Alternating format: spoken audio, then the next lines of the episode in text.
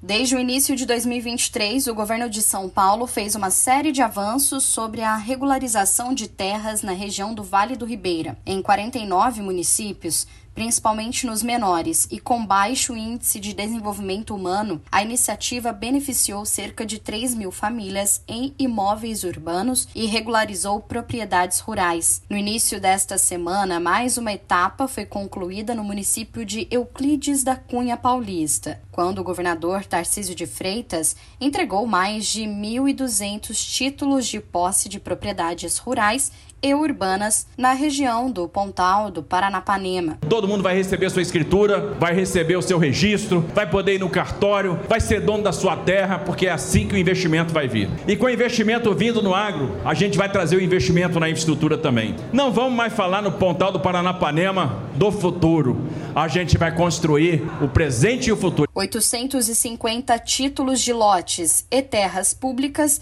dentro de assentamentos foram distribuídos na região do Vale do Ribeira, além de outros 30 documentos que comprovam a propriedade de médios e grandes territórios no campo. De acordo com a Fundação Instituto de Terras do Estado de São Paulo, o ITESP, a entrega desses títulos representou a maior ação de regularização fundiária promovida em São Paulo. No ano passado, foram regularizados mais de 6 mil imóveis por meio da entrega de títulos de domínio que é o termo de consolidação de propriedade em áreas urbanas e rurais. Agência Rádio Web de São Paulo, Larissa Diamantino.